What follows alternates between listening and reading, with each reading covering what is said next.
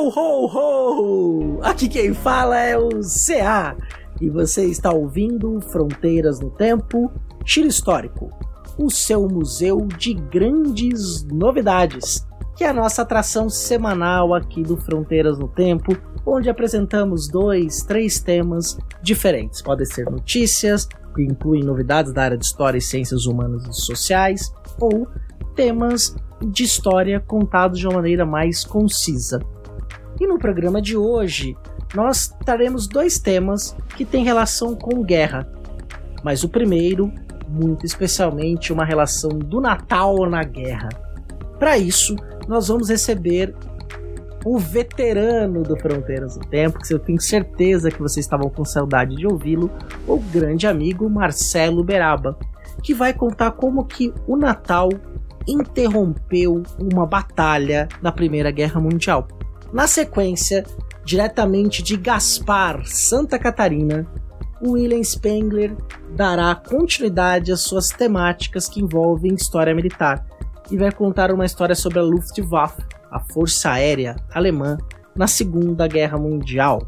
Então, bora aumentar o som e vamos para as notícias dessa terceira edição do Giro Histórico. Fica comigo!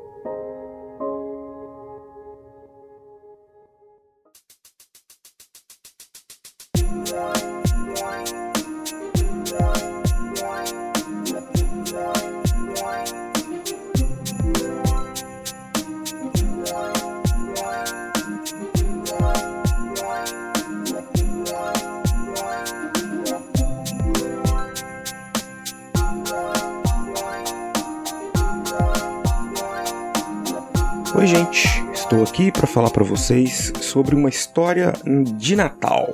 O fim do ano é marcado por muitas situações né, específicas, e uma delas é o Natal, lógico, né? Começa aquele climinha, e toca as músicas e as decorações e tudo mais, né? Mas a história que eu vou contar para vocês, ela aconteceu durante um momento muito terrível, que foi o ano de 1914, primeiro ano da Primeira Guerra Mundial, aquela que ficou conhecida como a Guerra que acabar com todas as guerras. Né? Nós já temos um episódio sobre a Primeira Guerra aqui no Fronteiras que vocês podem conferir.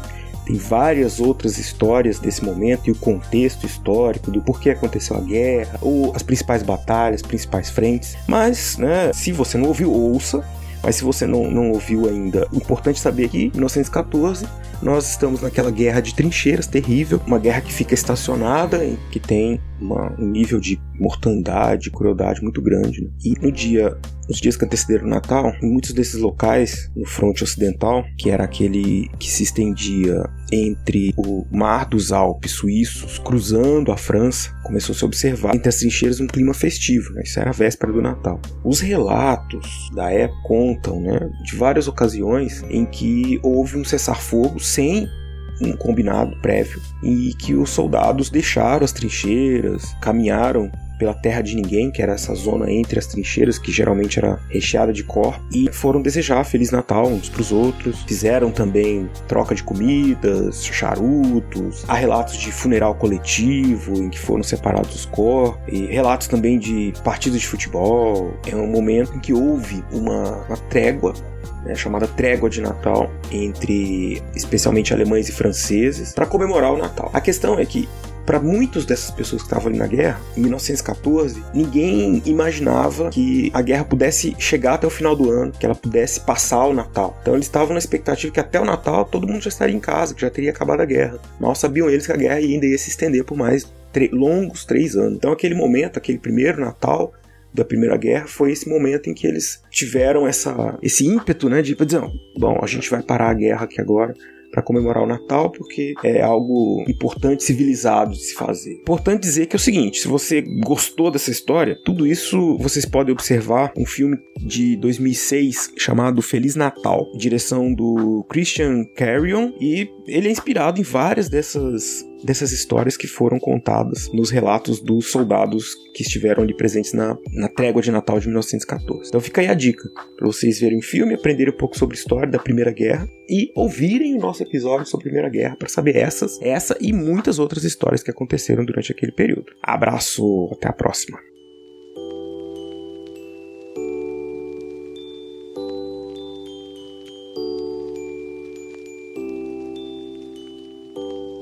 Essa história que o Beraba acabou de nos contar me evoca uma série de reflexões.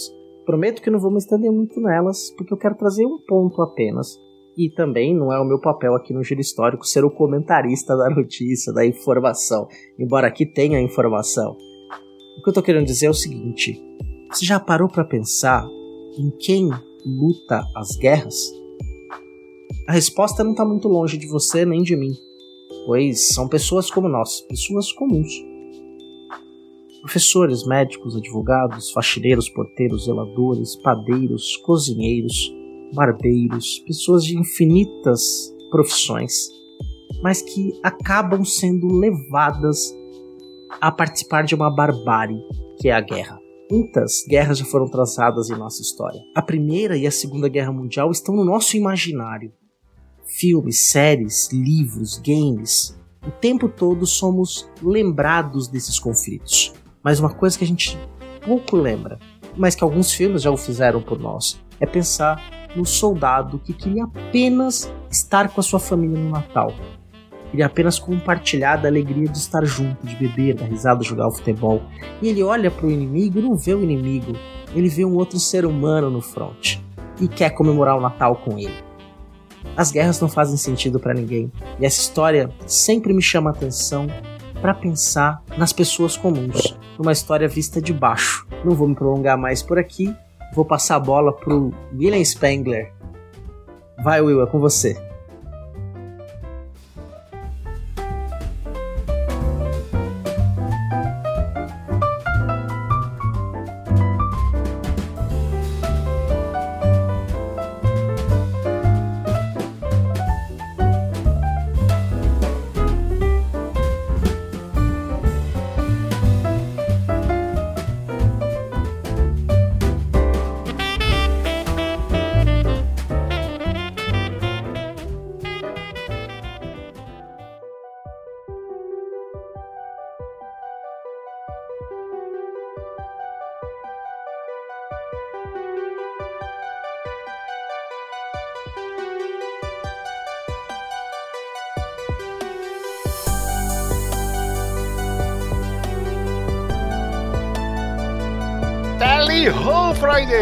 Durante grande parte da Segunda Guerra Mundial, a Luftwaffe, a Força Aérea Alemã, parecia realmente imbatível. Seus experientes pilotos e aeronaves eram temidos pelos aliados. Mas em abril de 1945, quando o conflito se aproximava do fim, a supremacia da Força Aérea Alemã nazista havia praticamente desaparecido. Esse cenário forçou os nazistas a adotarem medidas desesperadas. A Luftwaffe implementou assim a força-tarefa Sonderkommando Elbe, cujo objetivo era chocar aeronaves alemãs durante o voo contra aviões bombardeiro dos Estados Unidos para tentar derrubá-los com impacto e afastar os aliados do espaço aéreo alemão por pelo menos algum tempo. Era um conceito diferente daquele dos kamikazes japoneses, entretanto. Os nazistas não exigiam que seus pilotos ficassem nos aviões até o contato final. Eles teriam a possibilidade de acionar o paraquedas pouco antes do choque,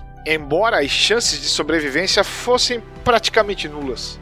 Aquela altura do conflito, parte considerável da infraestrutura alemã, incluindo refinarias de petróleo e indústrias importantes, havia sido dizimada pela intensa campanha de bombardeios aéreos das tropas aliadas desde junho de 44. Sem combustível e outros recursos necessários para enfrentar os seus inimigos, a defesa aérea nazista entrou em colapso. A criação e execução do Sonderkommando Elbe foi incentivada pelo piloto e coronel Raio Hermann, mas havia certa resistência no alto escalão da Luftwaffe. Goering, como chefe da Força Aérea, e outros não queriam que os soldados se sacrificassem. Mas no final das contas, a superioridade aérea aliada era quase total e a situação da Força Aérea Alemã era desesperadora. Essa situação ajudou Raio Hermann e outros partidários da operação a convencerem os seus superiores. A força-tarefa teria que ser composta por voluntários que sabiam dos riscos e podiam desistir sem nenhuma consequência, diz a história.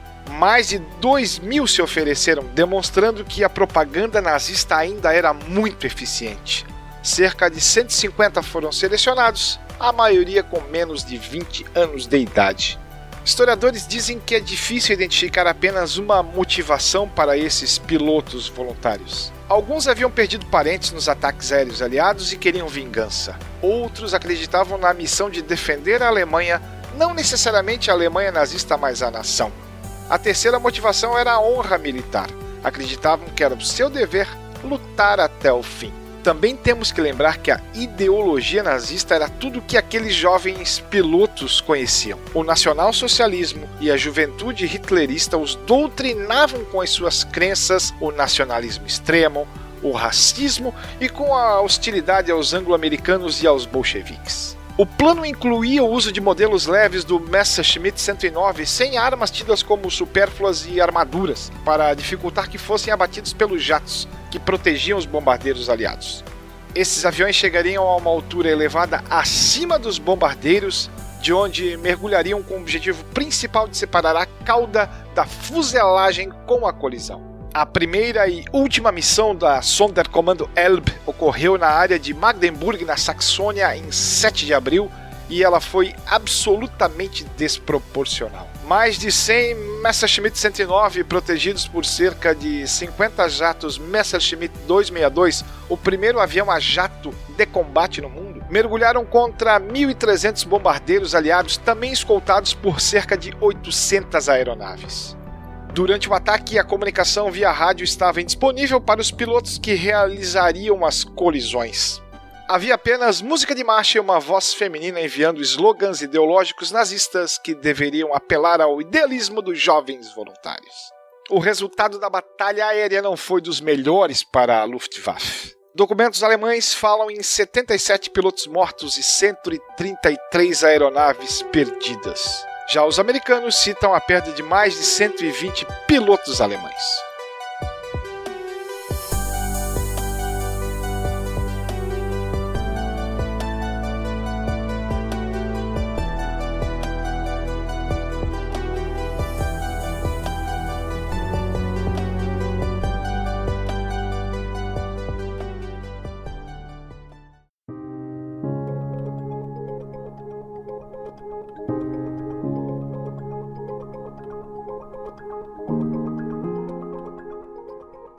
Com essa história do Will, chegamos ao final do terceiro episódio do Fronteiras no Tempo Giro Histórico, o seu museu de grandes novidades. Espero que vocês tenham gostado deste programa e que essa nova atração tenha agradado aos seus ouvidos. Espero que mais do que isso tenha ficado contente de toda semana agora temos um programa no feed.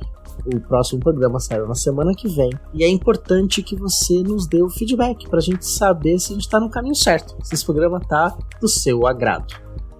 E é importante também, se você puder e quiser e tiver condições, apoie este projeto. Porque o Fronteiras no Tempo, se você chegou aqui pelo Giro, ele possui três atrações. O Fronteiras no Tempo tradicional, que é um programa de mais de uma hora de duração, na qual geralmente eu e o Beraba discutimos um tema histórico. Agora temos mais gente na equipe, como o estagiário Rodolfo, a Beatriz Molina e o sempre participante William Spengler, que tem uma coluna fixa no Fronteiras no Tempo chamado Recordar é Viver. Ele sempre retoma o tema do episódio anterior e traz novos acréscimos. Além do Fronteiras no Tempo, que já tem muitos episódios, nós temos também o nosso programa de entrevista, que é o Fronteiras no Tempo e Historicidade, na qual nós recebemos pesquisadores das ciências humanas, historiadoras e historiadores para falar sobre seus temas de pesquisa no princípio da história pública e da divulgação científica da história. E o Giro Histórico, nosso programinha mais curto, semanal. E nós precisamos de apoio para continuar produzindo essas atrações. Então, se você puder, vá no padrim.com.br, padrim com M no final, barra Fronteiras no Tempo, escolha uma das categorias que seja mais adequada para você e nos apoie. Ou você também pode ir no PicPay e assinar. Procura por nós Fronteiras no Tempo e faça uma assinatura. É, são os mesmos níveis de recompensa. E nós temos um grupo do WhatsApp extremamente saudável, extremamente interessante, onde os papos são muito legais. Onde nossas madrinhas e nossos padrinhos estão juntos com a gente. Então, ao virar padrinho, você vai ser convidado para participar desse grupo. Então, Mande-nos e-mail no fronteirasnotempo.gmail.com ou comente nas nossas redes sociais, no Instagram, no Facebook. Nós estamos presentes por lá. Você também pode ir no post no portal Deviante ou no fronteirasnotempo.com. Lembrando que todas as referências utilizadas estão no post, bem como links para formas de contribuição. Agradeço pela sua audiência, agradeço ao Beraba e William Spengler por terem criado este conteúdo e nos vemos na próxima semana. E é claro que eu não posso me despedir de vocês, pois o próximo giro sairá depois do Natal, desejando um Feliz Natal. Boas festas aí, que seja um Natal de paz, sem guerras. então, uma música em homenagem a vocês. Grande beijo, abraço e até semana que vem.